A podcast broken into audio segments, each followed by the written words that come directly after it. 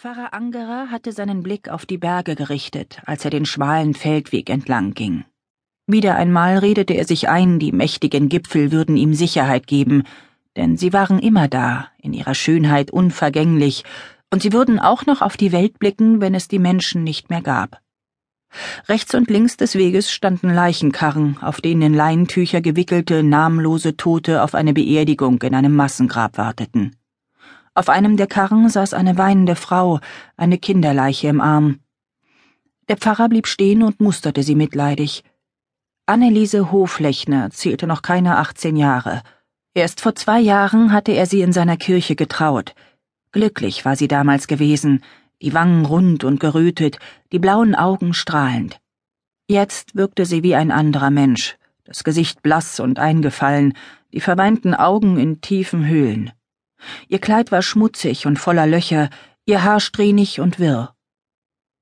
Ach, Anneliese, es tut mir so leid für dich. Du solltest aber trotzdem vom Wagen herunterkommen. Der kleinen Luise kannst du nicht mehr helfen, denn sie ist schon längst bei Gott. Ich verspreche dir, sie in meine Gebete einzuschließen. Er streckte ihr seine Hand hin und nickte aufmunternd.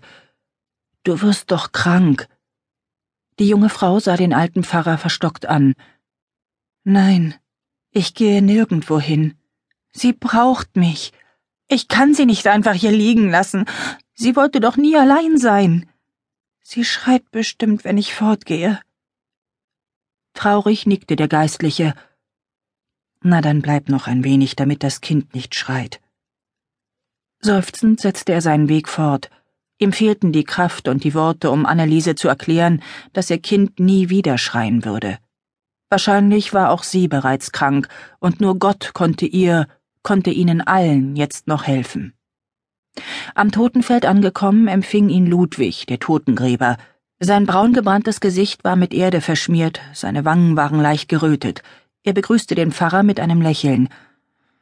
Guten Morgen, Hochwürden. Ludwig, der den blonden Schopf und das mitfühlende Herz seiner Mutter geerbt hatte, wirkte gesund und kräftig. Keine Anzeichen von Erschöpfung oder gar Fieber waren zu erkennen. In Pfarrer Angeras Augen war dieser Mann ein Phänomen. Seit Wochen vergrub er Leichen, berührte jeden Tag den schwarzen Tod und atmete verseuchte Luft ein, doch krank wurde er nicht.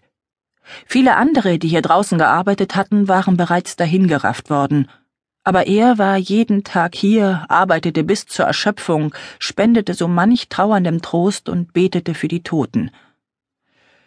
Und wie sieht es heute aus? Der Pfarrer blickte in die neu ausgehobene Leichengrube, in der bereits mehr als zwanzig Tote nebeneinander lagen. Wie immer. Der Totengräber deutete hinter sich. Heute ist auch vom Gutshof der Leitners ein Wagen gekommen. Alle sind tot, nur Ludwig stockte. Was nur? Pfarrer Angerer sah ihn erstaunt an. Es fehlt jemand. Wie es fehlt jemand? Ich habe doch oft auf dem Hof ausgeholfen, im Stall und auf dem Feld. Nachdem Maria, Gott hab sie selig, letztes Jahr im Kindbett gestorben ist, wurden dort immer wieder helfende Hände gebraucht. Pfarrer Angerer sah den Totengräber ungeduldig an. Ja, und weiter? Ludwig deutete auf einen Leiterwagen am Wegrand. Alle sind auf dem Karren. Sogar Alma, die Küchenmagd, hat es erwischt. Nur die kleine Marianne fehlt. Es war keine Kinderleiche darunter. Ich habe genau nachgesehen. Verdutzt sah der Pfarrer den Totengräber an. Vielleicht sollte noch mal jemand auf dem Hof nach dem Rechten sehen? Ludwig kratzte sich am Kopf. Am Ende lebt die Kleine noch. Pfarrer Angerer seufzte. Viel Hoffnung, ein lebendes Kind zu finden, hatte er nicht. Doch das tote Mädchen dort seinem Schicksal überlassen, das wollte er auch nicht. Das Kind hatte es verdient, in geweihter Erde begraben zu werden. Mit jemand bin dann wohl ich gemeint. Ludwig grinste, griff erneut nach seiner Schaufel und begann das Massengrab zuzuschaufeln. Ich würde ja hingehen, aber ihr seht ja, was hier los ist. Der Gutshof der Leitners sah von weitem wie immer aus, doch als der Pfarrer auf den Innenhof des weitläufigen Anwesens trat, war die Veränderung spürbar. Es war totenstill. Keine Hühner kamen ihm neugierig entgegengelaufen, keine Pferde oder Kühe standen auf den Weiden rund ums Haus. Staub tanzte vom heißen Wind aufgewirbelt über den Boden, und unter einem Holzkarren saßen zwei Katzen, die ihn misstrauisch musterten. Die Stille zeigte auf grausame Art und Weise den Tod. Pfarrer Angerer straffte die Schultern, ging auf das Haupthaus zu, öffnete die Tür und betrat den dämmerigen Flur. Die Luft war abgestanden und es stank nach Erbrochenem, Exkrementen und verfaultem Essen. In der Stube befand sich niemand, Teller mit schimmligen, vertrockneten Essensresten waren noch auf dem Tisch, unter dem ein Schuh lag. In einer Ecke neben der Ofenbank standen ein Spinnrad und ein Korb mit Wolle und Strickzeug. Der Pfarrer ging weiter. Die Küche war ebenfalls leer. Im Spülstein stapelten sich Tonteller und Becher, und der Ofen war erkaltet, ein Topf mit eingebranntem darauf. Das Fenster war verschlossen, die Hintertür sogar verriegelt. Er wandte sich ab und stieg die Treppe nach oben, doch weder in den Schlafräumen des Gutsherrn noch in den Gesindekammern fand er das Mädchen. Er trat wieder auf den Hof, schloss die Tür hinter sich und ging in den leeren Stall. Herumliegender Dunk und Mist erinnerten daran, dass hier einst Ziegen, Kühe und Schweine gestanden hatten. Kopfschüttelnd wandte sich der Pfarrer ab und wollte den Stall gerade wieder verlassen, da drang plötzlich ein seltsames Geräusch an sein Ohr, und er hielt inne. Ein Summ, ganz leise nur, aber es war da. Er ging in die Mitte des Stalles und blickte sich um. Das Summen hörte nicht auf. Suchend schritt er durch den Stall und schaute in jeden Verschlag. Sein Blick blieb an einer schmalen Bretterwand hinter dem Schweinekoben hängen. Einige der Bretter waren schief.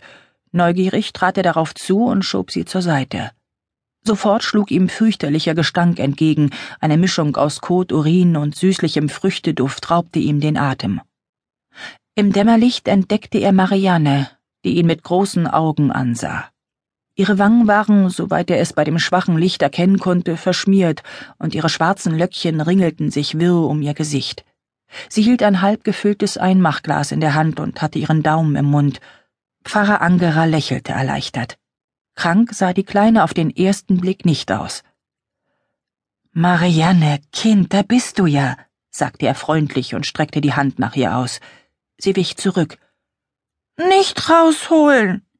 Ihr Blick war trotzig. Die Alma hat gesagt, ich soll hier drin bleiben. Bald wird sie kommen und mich holen. Hier bin ich sicher. Sind wir alle immer sicher, wenn sie kommen.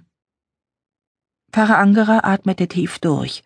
Anscheinend saß die Kleine nicht zum ersten Mal in diesem Verschlag. Wie oft sie sich hier vor Marodeuren versteckt hatten, konnte er nur erahnen. Bei näherem Hinsehen bemerkte er jetzt auch einige Decken, einen Tonkrug und Becher. Warum die alte Magd das Mädchen hierher gebracht hatte, konnte er nur vermuten. Langsam sank er in die Hocke, sah Marianne fest in die Augen und entschuldigte sich innerlich beim Herrgott für seine Lüge. Sie hat mich geschickt, damit ich mich um dich kümmere.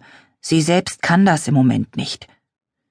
Misstrauisch sah ihn die Kleine an, kam dann aber doch näher. Erleichtert zog der Pfarrer das Kind aus dem Verschlag, nahm es auf den Arm und verließ sofort den Stall. Wo sind die Hühner? Fragte Marianne verwundert. Vielleicht fortgelaufen.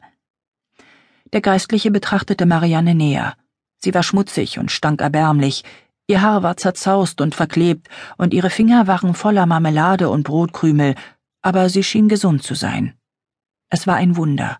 Alle hier waren gestorben, nur dieses kleine Mädchen lebte und war putzmunter. Ich habe Durst. Marianne begann auf seinem Arm zu zappeln wo ist Alma?